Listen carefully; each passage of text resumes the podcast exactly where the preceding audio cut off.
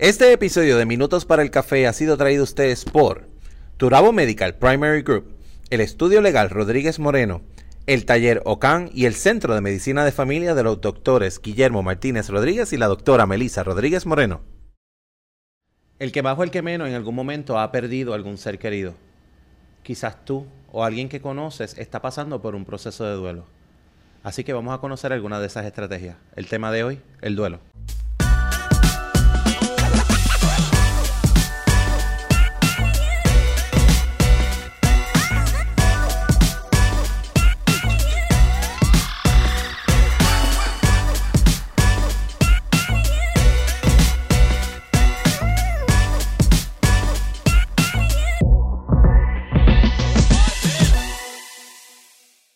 Saludos a todos y bienvenidos a Minutos para el Café. Yo soy Ángel Salgado y hoy tenemos casa llena, tenemos invitadas y estamos junto a caras conocidas como lo es el coach Kiko y el coach Vladimir. Antes de comenzar, Kiko tiene importante información. A partir de ahora, no sé si lo sabías, pero nuestro coffee break está haciendo todos los viernes a las 7 y 30. Estamos tocando temas de interés, ah, conectando con ustedes, cada vez somos más y más, donde traemos incluso temas solicitados Así que si tienes alguna solicitud, si tú sabes que hay algún tema que te gustaría que lo discutiéramos tanto aquí en nuestro programa o en el Coffee Break, ahí es el momento para tú conectarte con nosotros y darte a conocer. Y pues si todavía no lo has hecho, separa el septiembre 26. Septiembre 26. Saca el calendario, te voy a dar un minutito. Septiembre 26, el encuentro de los cafeteros. Esperamos verte allí. Vladi. Y si quieres ser parte de nosotros aquí en el panel, puedes también comunicarte con nosotros a minutosparaelcafé.com. Así que vamos a comenzar con el tema. Es un tema bastante serio que todo el mundo debería de conocer. Pues uno de los momentos más difíciles en que todo ser humano puede pasar es el proceso del duelo. Y la importancia de conocer este proceso es nosotros tener herramientas que nos puedan eh, que podamos llegar a la comprensión y sobre todo el entender bajo qué fase estamos transcurriendo. Hoy estamos con la tecnóloga en radiología y voluntaria, madre donante de LifeLink, María. María Gabriela, bienvenida. Muchas, muchas, muchas gracias. Para mí es un honor estar aquí con ustedes y un honor también que le rindo a mi hija, porque cada vez que voy a este tipo de eventos o de del programa, el hablar de ella es darle honor a lo que fue su vida. Así será. Qué lindo. Y le dedicamos este episodio a ella también. Así será. Así, Así que para comenzar, queremos ¿verdad? conocer un poco acerca de cómo te envuelves como voluntaria para Lifelink y qué es lo que te llevas ahí. Ok, en el 2009, este, mi hija, con tan solo 23 años, pues tiene un accidente de auto y en dicho accidente, pues ella tiene muerte cerebral. Ella llega al hospital donde yo trabajo. Yo salí a las 7, ella llegó después que yo salí. Y cuando llego al hospital, pues nunca entendía lo que era la muerte. No la quería entender. Como madre, no entendía que, estaba en muerte cerebral. Ella había determinado que quería ser donante en, cuando vinieron los bodies y entonces pues yo dije sí, pues si el día que tenga que partir, pues se le donarán sus órganos. Pero en aquel momento es como cuando tú hablas de los dientes hacia afuera y tú dices, ok, sí, ella va a ser donante y lo vamos a donar.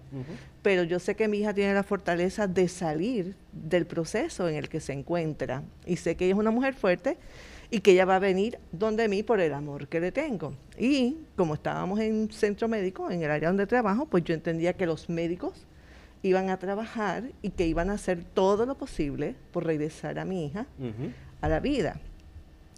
El proceso se sigue dando y yo dije, pues mira, ¿sabes qué? Sí, vamos a, firmar la donación, pero me fui con la esperanza de que me iban a llamar y que tu hija despertó, ¿ya? Porque esa es la, la, la, la fe y la esperanza, que toda madre tiene de que su hijo no va a morir, porque no es ley de vida que el hijo se vaya primero que sus padres. Así es. Pues me veo enfrentada a esta situación y este, como es un Dios, como te digo, hay un Dios tan poderoso y tan misericordioso, tuvo la misericordia conmigo que dentro del proceso de la pérdida, mi hija fue como una despedida Ujú. en su funeral. Fue una despedida porque había tortas, había entremeses, o sea, era, eh, había música, había muchas cosas que no se dan normalmente en un funeral, no planeadas por mí, simplemente por personas que las conocían a ella. El universo y, de, y de esa forma, pues se dio todo eso. Tú estás en un proceso, en un torbellino de emociones, en, en que estás conectado con Dios, estás conectado con tu hija y estás desconectado de las personas que están a tu lado.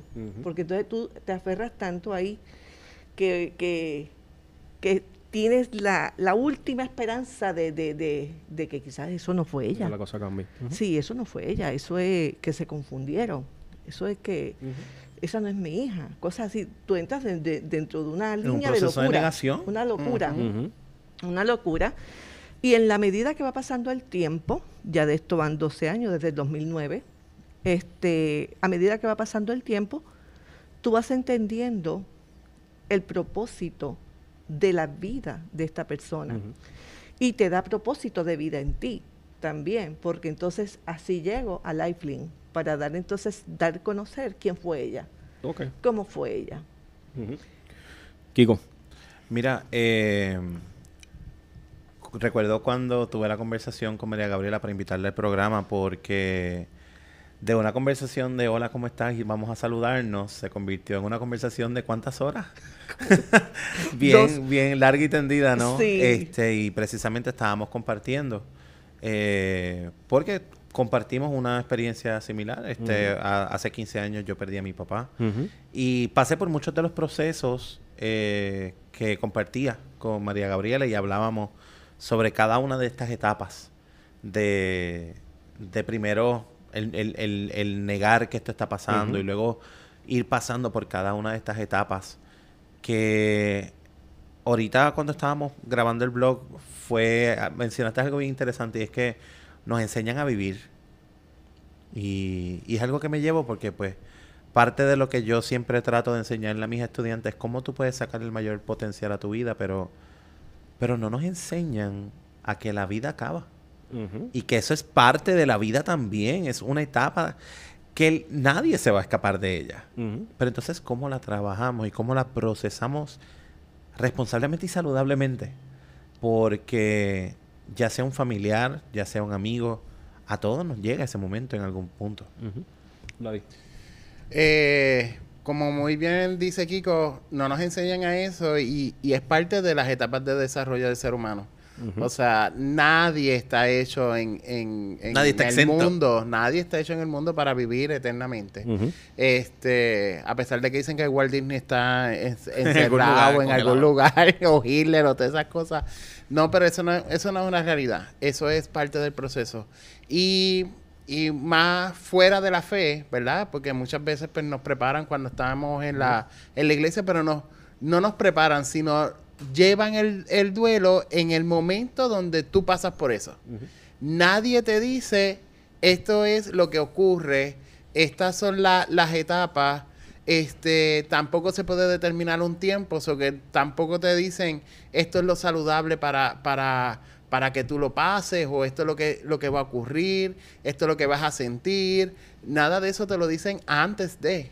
O sea, a ti te ocurre un evento como este y ahí es donde empiezan a hablar sobre el tema. Y más allá de eso también está el concepto de que sí, hay veces que uno sabe que hay personas que están enfermas, están en etapa terminal y pues más o menos uno se va anticipando hasta cierto punto, pero aún ahí tú no tienes una hora de decir, ah, pues mira, a las 11 y 29, ahí es que le toca. Claro. Tú no sabes, esto puede pasar en cualquier momento.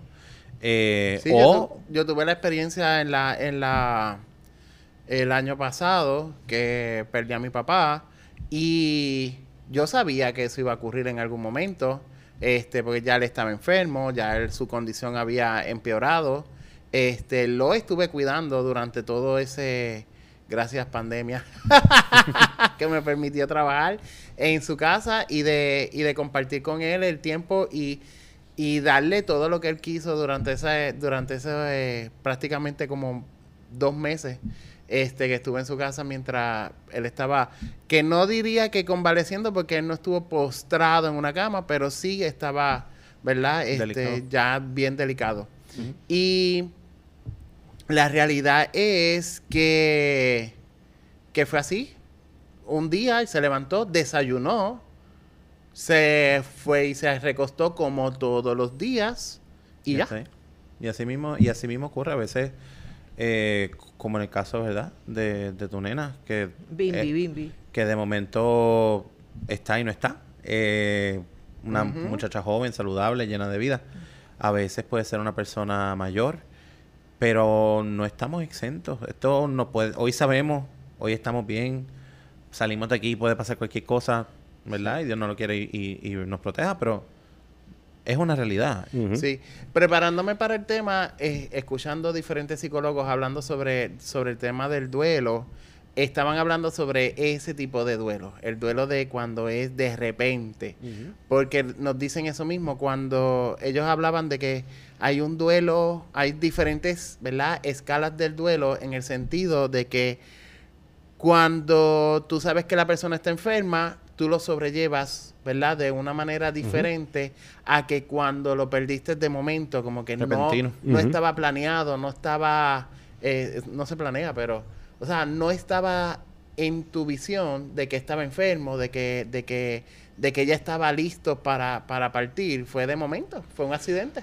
Lo que pasa es que, ¿verdad? Según las cinco etapas de Kubler-Ross, que, ¿verdad? Que ella nos, eh, nos menciona que existen cinco etapas por las cuales todo ser humano transcurre. Y estas etapas pueden darse eh, una primero y otra después, no necesariamente en el mismo orden.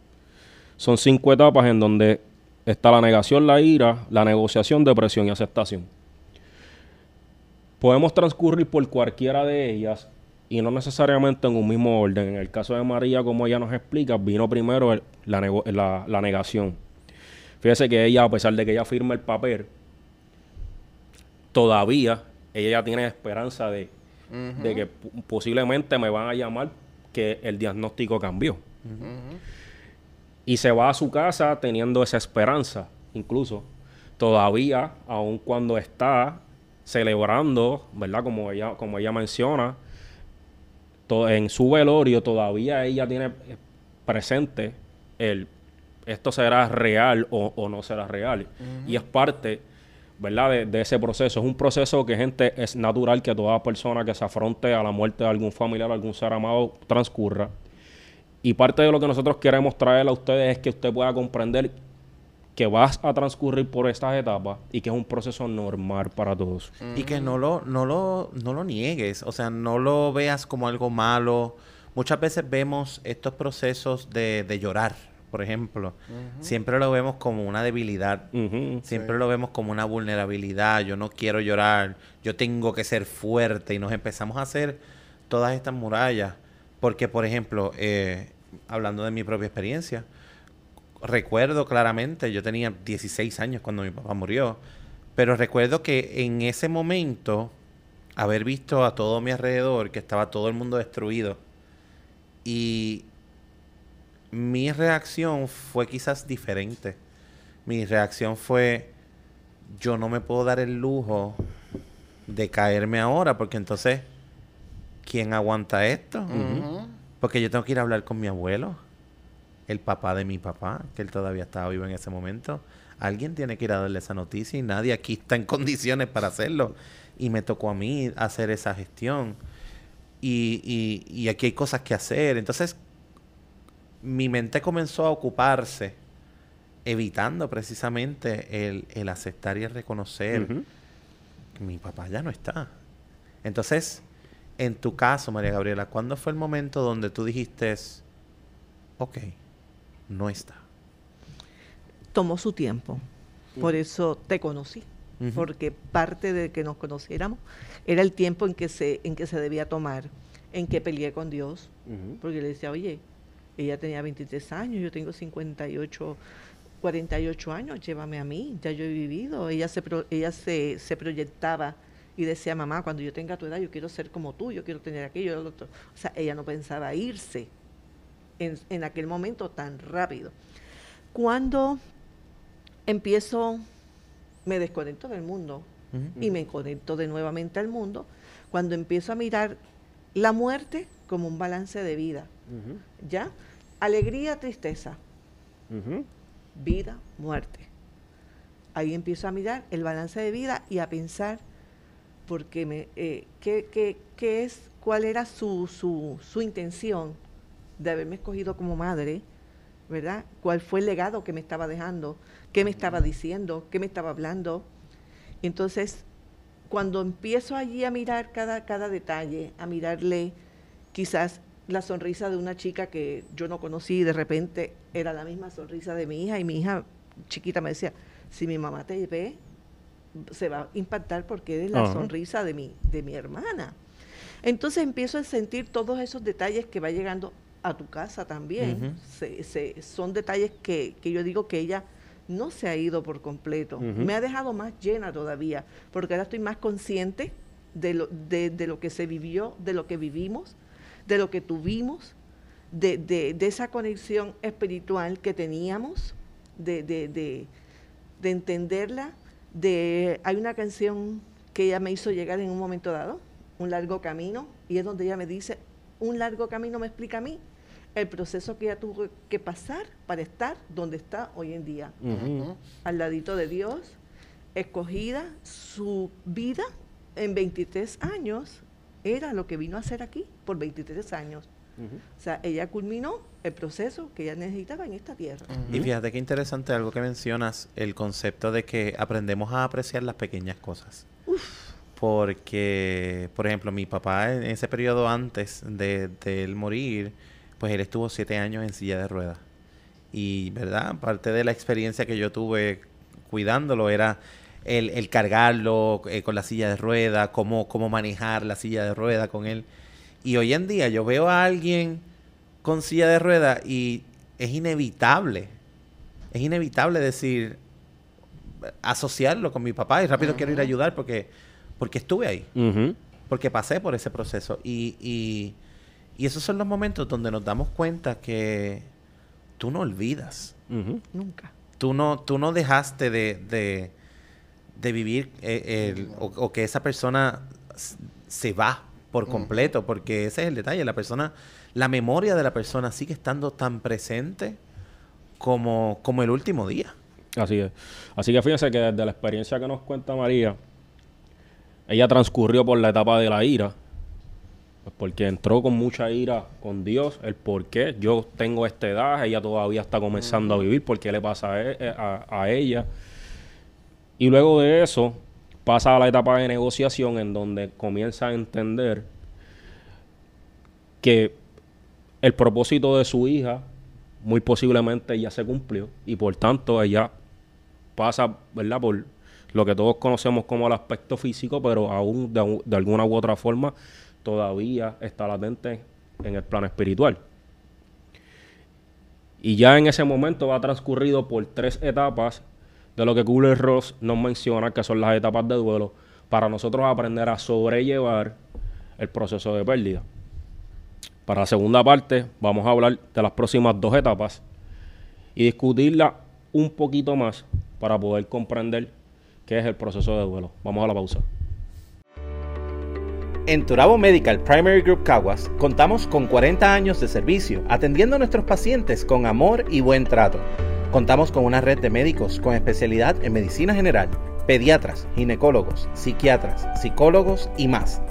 Aceptamos la mayoría de los planes médicos e incluyendo el plan vital del gobierno. Recuerda que en tu renovación de plan vital puedes seleccionar colocando el número 90720 como tu IPA. Para más información sobre nuestros servicios, puedes llamar al 787-743-4077 o al 787-745-1077.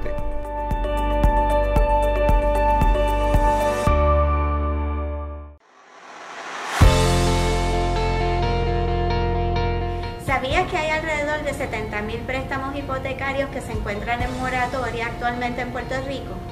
Eso es más del doble de lo que había cuando pasaron los huracanes Irma y María. En el estudio legal Rodríguez Moreno contamos con 22 años de experiencia y podemos ayudarlo en su situación. Ofrecemos orientaciones telefónicas, por videoconferencia o presenciales, todas por cita previa. En nuestro estudio legal atendemos casos civiles y federales.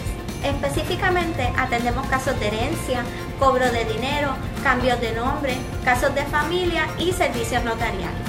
También contamos con una vasta experiencia en quiebras. Los podemos orientar sobre los procesos y documentos requeridos para proteger su propiedad, carros y bienes antes de que terminen las moratorias. Para más información nos puede contactar al 787-603-5199 o nos puede conseguir a través de nuestra página de Facebook Estudio Legal Rodríguez Moreno. Estamos de vuelta en Minutos para el Café y nos habíamos quedado en discutir las próximas dos etapas por las cuales transcurre la persona, que es la etapa de depresión y la etapa de aceptación. Y aquí vamos a entrar en uno de los aspectos que más nosotros tocamos cuando nosotros hablamos de permiso que una persona se debe dar para sentir. La etapa de depresión es la etapa en donde la persona debe darse el permiso para experimentar el dolor, para llorar. Es un proceso que no tiene un tiempo determinado, sino que es a tu momento y el cual debes de entender que puede que sea prolongado o no, pero es tu momento y es diferente al de todos los demás. Kiko. Sí, no, el, este proceso de una vez ya aceptaste lo que ocurrió, una vez ya pasaste por estos procesos de, de coraje, de frustración, la realidad es que comienzas a darte cuenta del vacío. El vacío que esta persona está dejando. Muchas veces porque nos damos cuenta de todas las cosas de nuestro cotidiano que revuelven. Y más cuando estamos hablando, por ejemplo, de un niño, de un hijo, de, un padre. En mi caso, yo cuidaba a mi papá constantemente. Entonces, el, el, técnicamente ahora a partir de las 3 de la tarde hasta las 10 de la noche, ahora yo no tengo nada que hacer. Y ese vacío se siente y ese vacío duele. Y mira, tan reciente como este pasado Día de los Padres, eh, yo me sentía triste, pues yo decía, están pasando tantas cosas bonitas en mi vida ahora mismo. Estoy en un momento donde me siento tan bien, teniendo tantas cosas buenas ocurriendo, que lo más que quisiera ahora mismo es sentarme con mi papá y poder contarle todas las cosas lindas que me están pasando y, y poder escuchar de él, estoy orgulloso de ti.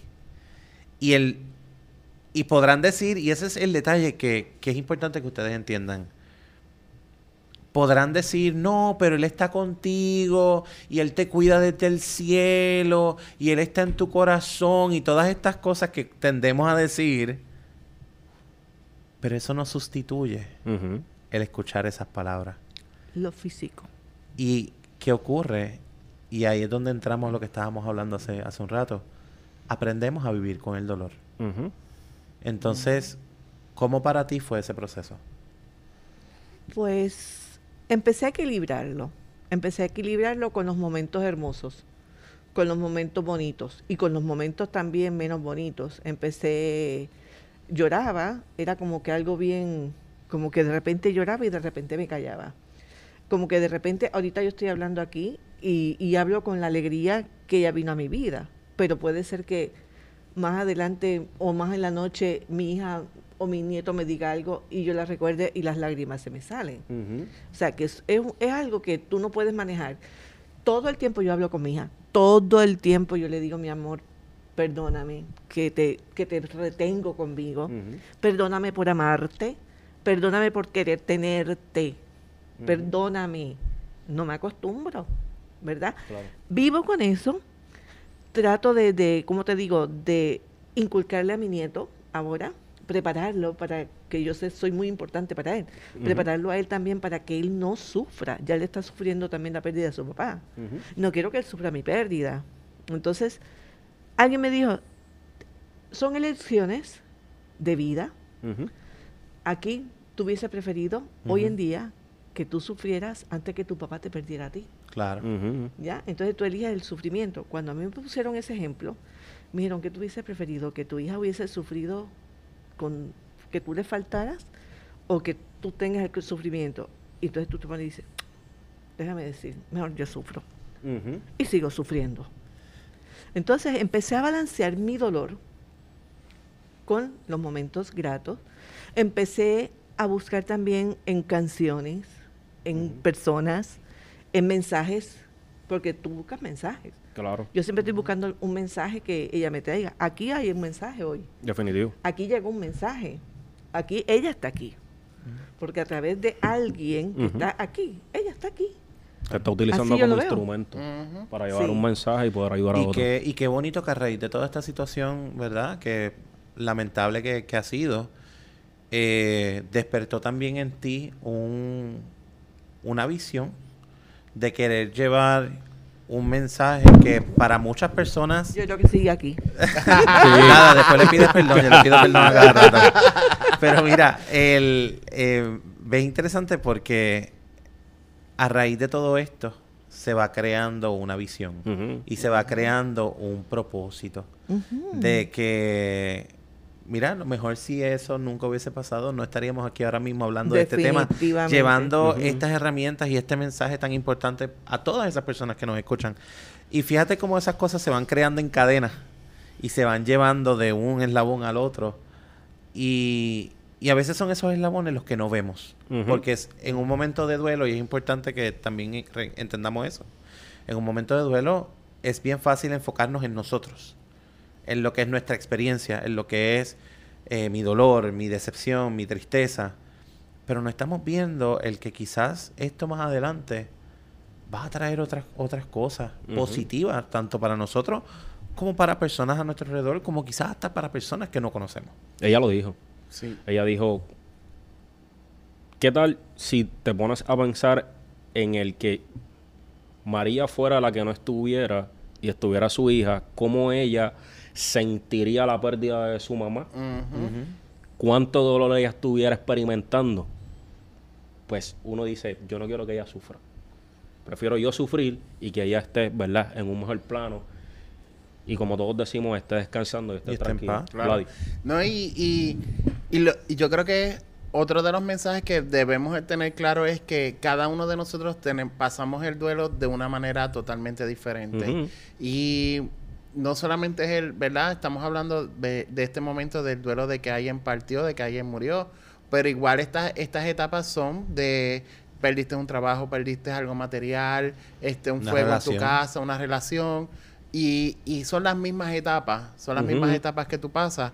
Y cada, cada persona lo, lo vive en tiempos diferentes cada etapa, en orden diferentes cada etapa y cada, cada uno es un mundo aparte. Entonces no, ¿verdad? Es importante conocerlos, pero también es reconocer el que como lo, lo pasó María, no es como Ángel lo hubiera pasado, no es como Kiko lo hubiera pasado, y yo no puedo exigirle ni a María, ni a Ángela, ni a Kiko que lo pasen como lo hice yo. Ujú. So que hay que vivirlo y, y aquellos que tenemos a nuestro alrededor, apoyarlos dentro de su, de su propia etapa. Ujú. Y Con- varias cosas en cuanto, particularmente en- dentro de la etapa de depresión, hu- hubo algo que mencionaste que, que pienso que a muchas personas eso no le hace sentido.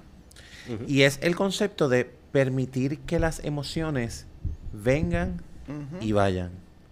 Somos bien propensos a sentir de momento una tristeza y es como, uy, no, La evitamos. y evitarla o puede pasar una de dos cosas, o la evitamos o nos obsesionamos con ella. Y entonces queremos, eh, ah, queremos indagar, ¿y por qué me siento así? ¿Y, y, y qué tengo que hacer para no sentirme así? Porque no me quiero sentir así. Permítete. No. Siéntela. Si, ¿Sabes qué? ¿Te sentiste triste? Date el permiso de sentirte triste. Y el problema de cuando las evitamos, de que no la queremos y todo eso, es que eso se acumula, gente. También. Eso, eso igual es energía, ese sentimiento es energía, se va acumulando y va a explotar en cualquier otra cosa. Este, todo ese sentimiento de tristeza puede explotar en una depresión que tú no puedas salir de ella. Este, igual de en en- la parte de la ira, este, acumular toda esa ira te va a llevar a, a- a que tú estés en todo el tiempo este reacio de, de- de estar alrededor de otras De personas. todo. So que es bueno experimentar el sentimiento y manejarlo, ¿verdad? Porque cuando tú lo experimentas, lo sientes, lo vives en carne propia, es cuando lo puedes manejar y puedes decir, ok, pues ya lo manejé, ya lo solté, lo comunico, o si, o si en el momento no lo necesitas comunicar, lo que necesitas es internalizarlo y vivirlo. Claro, y estas, estas mismas emociones son las que nos hacen humanos. Claro. Porque somos tan propensos a, a- a vila- a mirar nuestro nivel de productividad en nuestro cotidiano, nuestro nivel de todas las cosas que quiero hacer, que se nos olvida que somos seres humanos, que Sí. tenemos emociones, que sentimos y padecemos, y que es importante también tener el espacio para decir, no me siento bien hoy, o hoy me siento triste, o hoy me siento feliz. Claro. Eso se llama validar tus sentimientos. Así que, gente, no seas injusto con tu sentir. Date el permiso y, como decimos en el argot de la calle, suelta el marrón. Deja de caerte a palo. Por simplemente sentir todas las sensaciones, sean positivas o sean negativas, para que tú puedas conducirte, ¿verdad?, a un método de sanación. En la etapa de aceptación, entonces, ¿cómo llegas a aceptar que ya no está tu niña y que esto es parte de la realidad? Cuando vi a Emanuel. Cuéntanos la historia de Manuel, que Cuando bonita. vi a Emanuel, que él fue a verme al año, al año él me contactó por Facebook, porque al trabajar en centro médico, el trasplante fue en el cardio, pues el nombre se coló y, y con el tiempo pues ellos buscaron a través del Facebook y me encuentran. So, para los que no conocen, Emanuel es el, el recipiente. El recipiente del corazón de Bimbi, de María Esther Rivera. Así que María Esther Rivera hoy día está Camina dándole vida a otra persona. Emanuel Reyes Medina en Jayuya. Así que ya ven la importancia de cosas que hay veces que nosotros no entendemos y cómo un ser humano hoy día no solamente ha vivido dentro del cuerpo de una chica, hoy está viviendo dentro del cuerpo de otro chico. Y entonces con, llega, llega Emanuel. ¿Y cómo fue esa experiencia con...? Pues te voy a decir, fue una experiencia bastante, ¿cómo te digo?, perturbadora, porque era que yo, Dios mío, ¿qué va a pasar y cómo yo me voy a portar? Y que es, cuando yo lo vea, ¿qué voy a sentir? ¿Cómo es? ¿Qué, qué me, ¿Cómo me a mirar? ¿Cómo nos vamos a conectar? Cayó un aguacero inmenso, nadie estaba conmigo ese día, ni mi hija, ni el padre, nadie, nadie estaba. Una vecina, digo, pues ven acá, porque yo no sé qué puede ocurrir, cómo voy a actuar, porque tú tienes que estar ahí para saber. Pero todo fluyó, todo fue hermoso. Él fue con su mamá, me abrazó. Ahí empecé a sentir, cuando conozco a Emanuel, que yo lo toco y todo lo demás, yo dije, pues mi hija no está. Ujú. Mi hija no está porque está Emanuel, porque el corazón de ella está en Emanuel. Entonces sentí como que ese sentimiento, digo, yo no puedo decir, Dios mío, Santa Bárbara, es como Emanuel y Bimbi, ¿qué, qué hago? Bueno, Bimbi iba a morir como quiera. Bimbi iba a estar, o en el, cor- el corazón de ella iba a estar en el pecho de Manuel, o calcinado, o en un ataúd. La oportunidad y la misericordia de Dios conmigo fue dejarme verla, verlo, o verla a través de él. Entonces ahí empecé a manejar, digo, no puedo seguir siendo egoísta, déjame balancear mis emociones, mis sentimientos, déjame empezar a recibir lo que mi hija dejó, porque ya se pudo ir. Hay muchos donantes que no pueden donar. Hay muchos donantes que los, los órganos se pierden, pero este no se perdió, este encajó exactamente en él, porque era él qué que estaba para mí, era perfecto, las cosas de Dios conmigo han sido perfectas, yo soy una mujer bendecida, ¿ya? Yo no he tenido una pérdida, oye, yo he tenido una ganancia, ¿ya? Las pérdidas traen ganancia, a mi vida trajo ganancia, porque no tengo que ir a buscar, como dice Milena, al cementerio. No la tengo que ir a ver al cementerio, la veo en Emanuel, la veo en, en la sonrisa de, de- de- de personas que sonríen como ella, de personas que bailan como ella, cosas, o sea, hay muchos detalles que me siguen llenando. ¿Ya? Y entonces tengo que entender que la vida es un balance, que la vida y la muerte es un balance. Y qué bonito pensar que, que en un momento donde quizás puedas estar extrañándola mucho, eh, tomar el teléfono y poder entonces hacer esa llamada a Emanuel, porque aunque sea otra persona que quien quizás te está hablando, saber que dentro de ese cuerpo está el corazón de tu niña. Sí, cumplió 31 años ayer. Ese corazón y no solamente el corazón, sino ese cuerpo bombea sangre gracias a tu niño. Eso es así. Ahí está lo maravilloso, Vladi. Este. No sé qué decir en estos momentos. Lo siento. Sé que es un momento difícil. Sí. Vladi ha pasado por momentos difíciles también y por eso queríamos traer el tema para que no solamente algunos de nosotros que hemos experimentado este tipo de situación, sino que también ustedes, quienes han pasado por este tipo de situaciones, puedan tener herramientas y entender cuál es el proceso por el cual han transcurrido. Y lo importante es precisamente, nuevamente, el darse la oportunidad de, de que, mira, las emociones vienen, las emociones van, eh, no negarse a ellas, no resistirlas, no luchar contra ellas, porque la emoción siempre va a estar ahí, siempre va a estar ahí y, y es aprender, aprender a sobrellevarlo, aprender a sobrellevar la vida.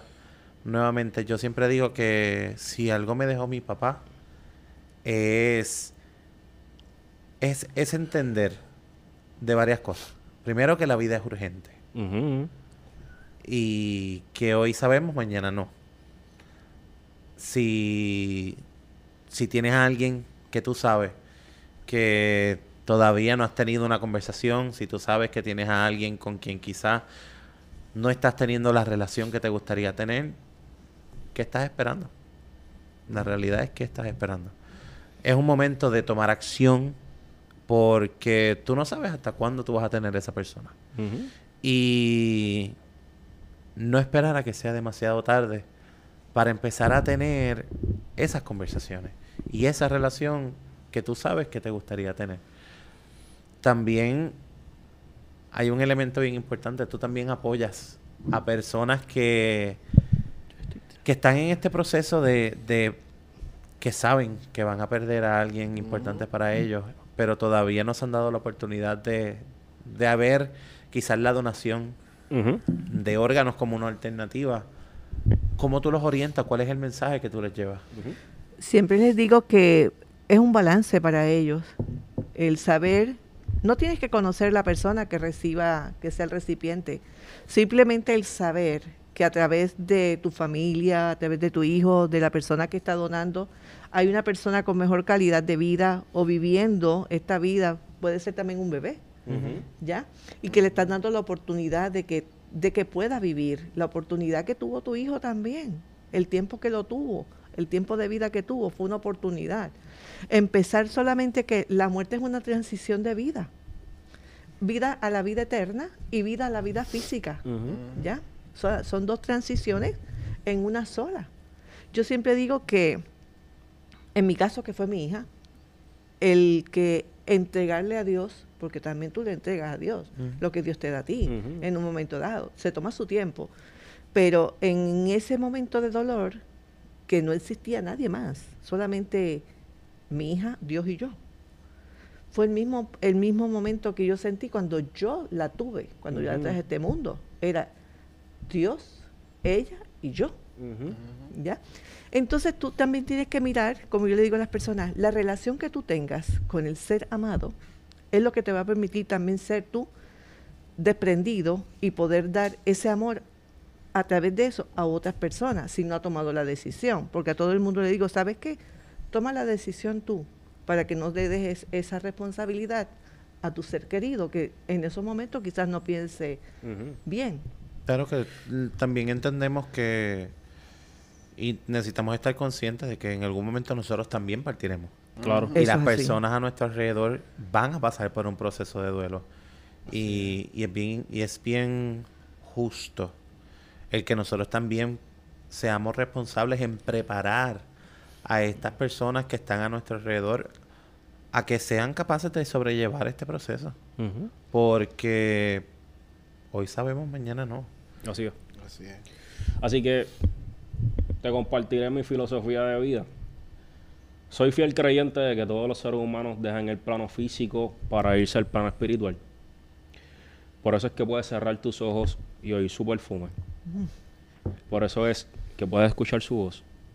Por eso es que puedes ver su sonrisa y sobre todo, por eso puedes amarlo. No importa por cuál de las etapas de pérdida estés transcurriendo, siempre recuerda que aún que no lo tengas en el plano físico, siempre estará en el plano espiritual. Este fue minuto para el café. Ay, yo quiero un abrazo desastre. No, muy bien. Ay, qué espectacular.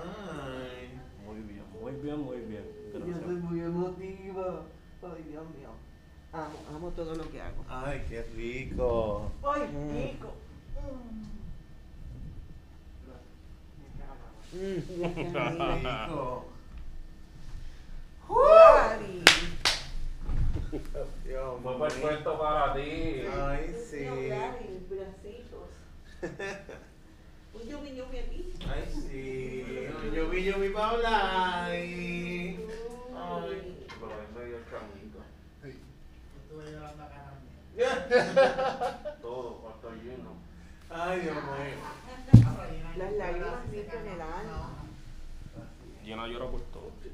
¿Qué qué? Llena llora por